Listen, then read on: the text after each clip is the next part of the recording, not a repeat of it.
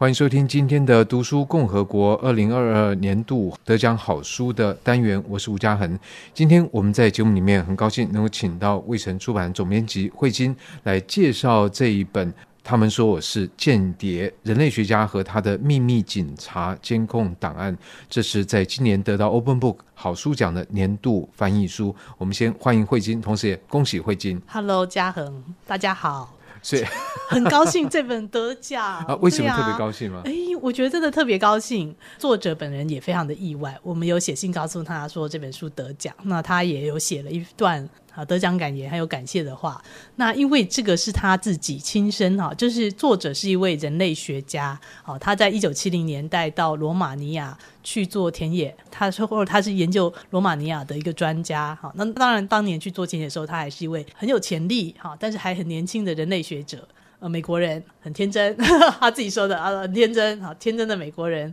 就跑去了罗马尼亚。这是另外一本书的名字。对，他跑去罗马尼亚做研究。那当然，那时候罗马尼亚还是所谓的铁幕背后是一个共产国家。这个他当然多少知道，哎，就是在他这样子一个美国人到了共产国家，很可能呢都有人在监控他的。可是呢，他没有想到这个监控是如此的深入哈。他在做完了他的研究，然后也出版了几本书之后，在这个一九八九年柏林围墙倒塌之后呢，他后来还继续回去罗马尼亚做研究。总之，差不多那个时候，就他们有人就告诉他说：“你想看看自己的档案吗？”因为他每天去看档案，然后档案局人就跟他讲说：“你想看看自己的档案吗？”那他就觉得好，他提出了申请。结果等到申请之后，还要等蛮久的。等到他拿到这个档案。他非常的惊讶，不是十页、二十页，是七百多页，就非常，厚的一本，嗯，非常厚的。然后他仔细的去阅读这个档案以后，他是受到非常大的惊吓，因为从这个档案就可以看出那个监控的到多细、多全全面的地步。对对对，不仅里面有他被偷拍的照片啊，然后也有没线人密告了他什么，他可以看得出来，他一猜可以猜得到这个线人是谁，有的他可能要求证一下。但是无论如何，就是等于是他可以想象，就是他的身边呢，密密麻麻的遍布了线人，而且很多呢是他的认为是朋友的人。从里面也可以看出，甚至他也看出，有时候呢是他自己不小心说了朋友的什么话，也都全部在里面。也就是说，他有可很有可能害到他的朋友。所以这个东西当然对他造成了非常大的心理压力，他花了很多的时间去消化这一切的资料。毕竟他是一个人类学家，不要得罪人类学家。人类学家就把这个其实是蛮难堪，也很痛苦，把它记录下来。对，把这整个抽丝剥茧。其实监控他的人也是人人类学家。对，他在这里面就是说，他觉得也许那个监控他的人。这些安全非常有潜力的人类学家，他们是人类学家，他就是那个好像人类学研究里面的土著。这个人就是他自己是这个土著，跑到这个田野里面，然后所以这些人都在研究他，都在放大的检视他。对，他确实有这样子稍微幽默的地方啊，哈，但是你也可以看得出，就是说其实也挺不容易的，哈，因为你毕竟是你的人生，哈，受到非常大的这个摄入。那他里面有讲说，甚至他到最后就去追踪出来，他一一的去核对出来说哪一个是谁，好，哪是谁。然后如果是还没过世的，他就去跟他面对面，想要知道他当时是发生什么事，为什么你这个我当成朋友的人，当时到底是发生什么事？为什么你会来监控我？那当然，里面有些事他觉得本来就不是那么友好的。从这里他就抽丝剥茧出来说，这些人他们怎么样子被要求去做线民？有些人是有把柄掌握在当局的手里，比如说其中有一位他是同性恋，然后那是当时这个罗马当局，你同性恋你很惨。对对，所以他为了保护自己，他就去密告他。也有人他的父祖辈可能是政治犯，是被枪决的。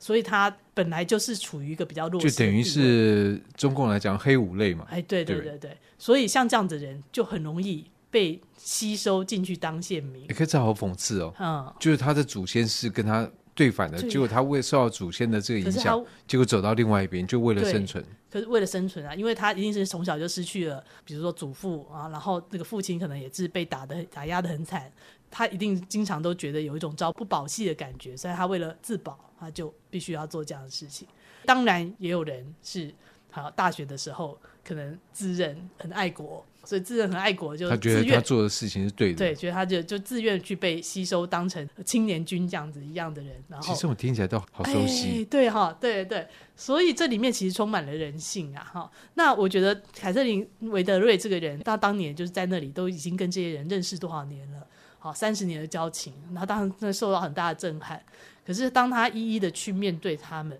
然后了解他们背后的理由之后。大部分的他几乎都有一种他觉得他可以原谅他们的感觉，但是有一些他不原谅。应该说，我觉得基本上他，我觉得他这个人可能是，也许是因为他是个人类学家，他基本上都是采取一个原谅态度，但是他会有天真的美国人的关系。对对对，但是他当然会还是会有那种觉得说，虽然我了解你，可能比如说这个同性恋者，我了解你有你的苦衷，可是可难道你需要做到这样程度吗？对，你会要把我的这样的隐私都讲出去吗？其实这个凯瑟琳韦德瑞他自己前面就有讲说，他其实是一个生活在六零年代，就是。美国性解放时代的女性，所以她其实，在年轻的时候，想必有非常热闹的情感关系，或是两性关系。她也有说，甚至也有同性的关系。所以，也许这些人的密告的内容，肯定也有这方面的东西。所以，这个是让他觉得非常的难受的，就是他的隐私呢。不只是说我的政治行为被密告，或者我去哪里的密告，他们连他的这可能这样子的部分都封密告，甚至里面就还有一张他住在饭店里面穿着内衣，然后就被偷拍的照片，都在档案里面。所以你很可以了解，就是说作为一个女性，她一定觉得非常的惊吓。对对，就对，就是说她都不知道她这样子被监视。总之，基本上几乎她都会觉得说他们是情有可原，反而是她的罗马尼亚朋友会觉得说你不应该。对他们这么宽容，好，这样子就是自己罗马尼亚自己人会这样。那再来就是，他就去从这个档案里面去找到那些负责监视他的军官。哎，我觉得这也是很猛。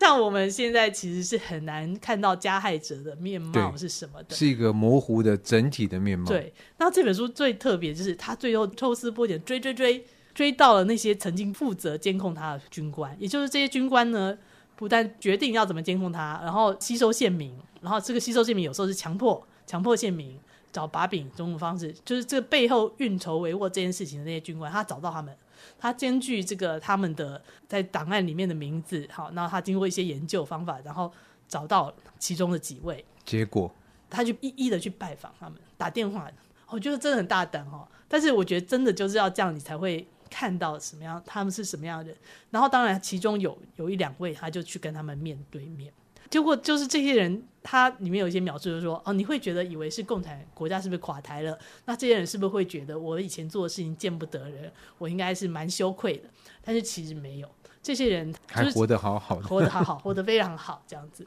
然后，呃，那当然就是有一位，其实看起来是感觉第一位，他见到他的第一位呢。感觉比较正常一点，他有点怕，他有点紧张，然后也有一点点防备，但是他还是跟他交谈了一番。他跟他这样的交谈里面，他感觉这个人，如果他不知道他是一个安全局官员，他也觉得他，他不会觉得他是怎么样。对对，他也是蛮有教养的，然后甚至种种这样。但是这个人后来就第二次之后就不愿意再跟他见面了。另外一位呢，就超出我们想象，就是他去见他的这个人，就好像完全不认为，当然他完全不认为自己做错了什么。你看前面一位，如果后来会觉得不想见他，时代都已经变了，他完全不认为这个，而且他说：“我就是确实，我们就是爱国的情操，我要保护罗马尼亚呢，不被呃怎么样？美国就是让你不会对罗马尼亚有一个坏的印象，有种种东西，反正他有种种的辩解这样子，而且他看起来非常的，反正是一个成功人士，非常。”有魅力的，或者是在对着他施展他的魅力的，这样侃侃而谈。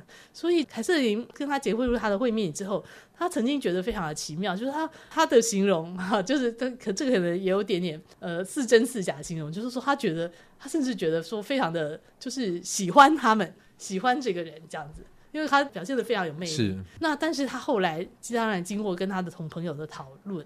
然后他自己也想了很久。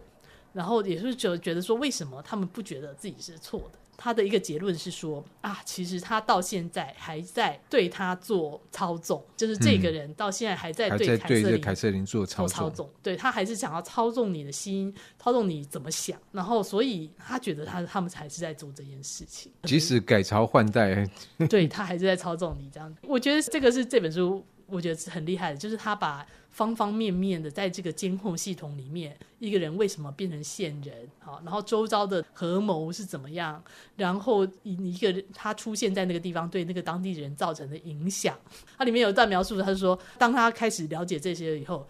他意识到说，他本因为像这样子的监控，通常会在大城市里面，他去是那种乡下地方、山村里面也被监控。本来那个地方是不会有这种安全局布线的，可是就因为你这个美国人来到了这里，于是安全局的官员就来了，所以他就觉得意识到他自己就像是一只狗，身上带着跳蚤来到这个地方，然后把这个跳蚤传染给别人。如果不是他在那里，可能根本那个邻里不会来打扰他们。对，那些邻里乡下邻里根本没有理由，可能也许还有以后面会有，但是在这个时候是没有什么理由，他们要互相。去当县民去告密的，就因为他去那里做研究，所以他就破坏了这个田野啊！他就说他自己就觉得自己就像是一只带着全身都是跳蚤的狗，然后把这跳蚤传染到那个地方去。这其实很有趣，但又有趣不能。来描述这样的书，对，对，因因为其实人类学家其实会有一种，我是一个观察者，我不要干扰，对，结果他知道他这样的行为，结果就对这个地方带来莫大的干扰。对，的确，我觉得那个会让他不知道怎么自处，不知道怎么自处。然后再加上就说，像刚刚讲的这个，他找到了这个加所谓的加害者，然后他去跟他们面对面，这个也是。很少在这样的研究里面，很少能够能够取得的资料。我们对于我们去就是在透过他描写，我们了解他们是怎么想的。这样，其实像这样一本书，单我觉得会让我想到几个。但第一个是在两千年年左右，那时候时报出版。出版了《档案罗密欧》，那、嗯、那本书其实大概厚度只有这个的大概三分之一。那讲的其实就是，其实一样的剧嘛，就是这个作者、嗯、他曾经在东德待过，但这时候已经德国统一了，这个共产垮台，然后他接触到这个东德的特务系统，对他留留下来的这个档案。其数量之多也是让他大为惊讶，于是他写了一本《档案罗密欧》的这个书。是是是是，那是在两千年，我想他的成书可能更早，在一九九零年代。嗯，不过以这本书来讲，现在已经是二零二零年，那又过了那么久，然后这本书其实基本上讲的是同样的戏码，只是发生在不同的地方。我觉得这有些就可以看得出来，围墙或许垮台了，这个政权可能也不在了。但他留下来的那个余波，其实是荡漾的时间比我们想象的还要久很多。是是。那拿到台湾的社会，我们事实上也是在这种余波荡漾的这个，但是就觉得奇怪，老在同一个地方荡，就是说啊，有加害那就道歉，道歉。可是就像你刚刚讲的，我们都知道，那加害者的这个面貌到底是什么？如果今天我是一个受害者，我要去找当时到底谁加害于我的，可能这些档案都不在了吗？嗯，就对，因为今年五月的时候，我们的那个促转会，台以台湾来讲，就是促转会结束嘛，哈，那但是就是档案，就是未来怎么弄，这个好像还是一个很大的问号，应该还是有非常多档案都是保密期限，还都还非常非常长啊。我相信，罗马尼亚没有那么长。哎，罗马尼亚其实是就是在那个，因为共产主义垮台了，共产政权垮台了，他们其实开放了相当多的档案，哈，所以才会有这种。对，像几年之前也是有在电影《窃听风暴》。对对对，对，在电影里面好像还没有受害者，他当然意识到，他也知道加害者的身份，嗯、但是他们并没有像比如说这个书里面你讲，他会去找他去当面的来。对，就是显然这个罗马尼亚他已经把这个档案公开到一定的程度，所以你真的可以对得出这个人啊。那这个当然，他里面有说，就是罗马尼亚在然后在后来近年就是有一波，其实是他们非常的积极的想要去找出。幕后的人的这个东西，所以如果你你现在在那边，其实是一个先前你是曾经在罗马尼亚的，当然后来这些军官他们还是有他们的门路去，有的可能还是可以过不错生活啊。但是如果你是被知道，你可能就就在公职上面，你就是没有办法做。就是他们其实很积极的，应该说民众中有一种情绪要把这个东西揪出来，这样子。我不知道台湾会怎么样，就是未来会怎么样处理这个档案，因为它也没有并还并没还没有进入我们公共的讨论，或者是有些已经在研究的人他有谈，但是好像我们并没有一个公共结论。这样肯定，如果未来很可能也会产生像这样子的语，你发现你身边的人可能是谁或什么，说不定都会有。那现在就是把它封起来，可能是。不想面对这个，那所以你作为一个编辑，你把这本书就选了这本书来翻译，你的想法是什么？我我当然就是会觉得说，这个有非常层次丰富的、非常多层次的人性，当然有恶的哈，有有善的。可是也有介于善跟恶的灰色地带之间的。是，那这可能更大。对，但是我们是不是真的就是我？或许我有一确实有那么一点感觉，觉得我们现在的呃，因为我们是没有去面对这个部分的，以至于也许我们对人性的了解都还很容易变得很乡民。嗯、就是我不知道，如果我们今天所有的档案解放，然后大家所以一起来面对这个过去，是不是会发生非常很多家破人亡的事情？发生亲戚吵起来，你的祖先跟谁跟谁吵起来打架这样的事情？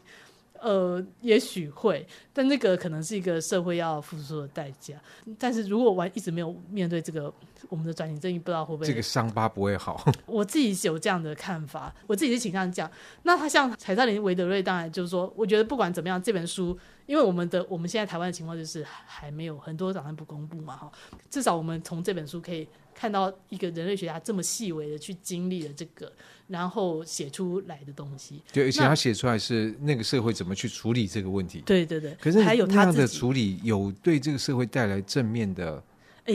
你说所谓正面是什么？但是很难讲。对对对，就是说所谓正面，就是说，因为我们好，现在罗马尼亚的政治是什么样，这个可能就都还要往那讲。但是我自己还蛮喜欢凯撒琳维德里维他自己写到最后的那个尾声，就是他最后一一的去面对这个以后，他在二零一三年呢，他回到他当年做田野那个村子，办了一场宴会，然后他所有他认识的人都来了。那当然很很多当年住他住在那个时候。那边的人已经过世了，那可能他们的子孙、孙子和儿子来，那呃也有那个就是说当年密告过他的线人啊也来这样，点他们就是有点点嗯，我念一小段好了，他就说大家有点好像重新聚在一起，然后开始谁也知道他他可能是当年密告过你的线人，大家就好像一起吃了一顿饭，聚会了一遍。然后他说，这个时候他有点像流麻沟是吧？结尾，结尾是吧？他说：“哎哎，对呀。”他说：“我突然觉得想哭，这样子。他觉得他放下心中的一块大石头，因为过去几年来，他都担心他的安全档案会让他跟一起享受过无数美好时光的罗马尼亚人变得疏远，这样子。那这个长久的连结，就是他觉得说，好像他跟这个这些这个国家还是有长期的连接，跟这群人还是有一个长期的连接。”然后，呃，这个让前景还是让他有满足感的。我我自己觉得，可能看到这个，我自己是认为，从他这个，当然就是说我，因为我们都不是，就是我相信一定会有人说，哎，你你不是受害者，你不能去说你要勇敢叫他。那我讲这个话的，我都尊重。可是我看到的凯瑟琳·韦德瑞，他的他的他选择的方式，他选择的方式是，他还继续他去面对他们，然后去了解他们到底为什么这样做。然后跟他们谈一谈，呃，他甚至去找看去看看这个那个幕后幕后主使是什么样子。然后看到以后，他也更加了解说他这些贱人为什么这样做。然后后来他决决定要用把他们还是当做朋友。这个这是他选他的选择。他的这样子的选择之后，就是其实是有一种他给我看到一个东西，就是我觉得人性或者是是人的关系或者人性是有可能比政治更久长。这群人，他有可能在那个时候，好，就是比如说他，因为他这个政治犯的子孙，因为他是个同性恋，他那个时候他必须密告你。可是他确实对你造成的伤害，可是你了解了以后，你决定你们之间的认识或是交情是比这个更久长。是在他的情况是这样，我觉得我也非常喜欢这个他这样子的一个选择。当然，我不是说所有人都应该这样选择，就是很可能我们的如果有一天档案打开了。就是真真的会有，对，就是大家会打起来，有可能，但是这个是一个面对，面对之后你才会选择。如果你没没有面对，你连选择都没有，这样。对，我觉得他当然是一个人类学家所写的书，然后在这里面是讲述一个过程，就他如何去面对。那这面对其实最后还是要放下，只是每个人放下的方式也不一样。就是可能有人觉得我要把你砍一刀，然后我才真的放下。但你砍一刀之后，也会有你后续的后果。所以在这个过程里面，我觉得就是看到一个案例，承承受承受后果。对。所以在今天这个节目里面，我们就介绍了这本得奖好书，但是它的厚度很厚，我觉得它的内容呃是不是我们这二十分钟能够涵盖的？所以还是要大家对，请大家对，对去看这本书。我觉得，我觉得大家会看的会对其中的那个人性的种种的幽微，非常的简直像像小说一样。然后也会对凯瑟琳这个天真，但是他最后也很温暖，最后不天真了，但是也还是很温暖的那样子的一个凯瑟琳·韦德瑞，觉得非常的喜欢。是，大概就是不失人性吧。对，那今天就谢谢慧晶来介绍这本《他们说我是间谍》，也再次恭喜慧晶。谢谢。以上单元由数位传声制作。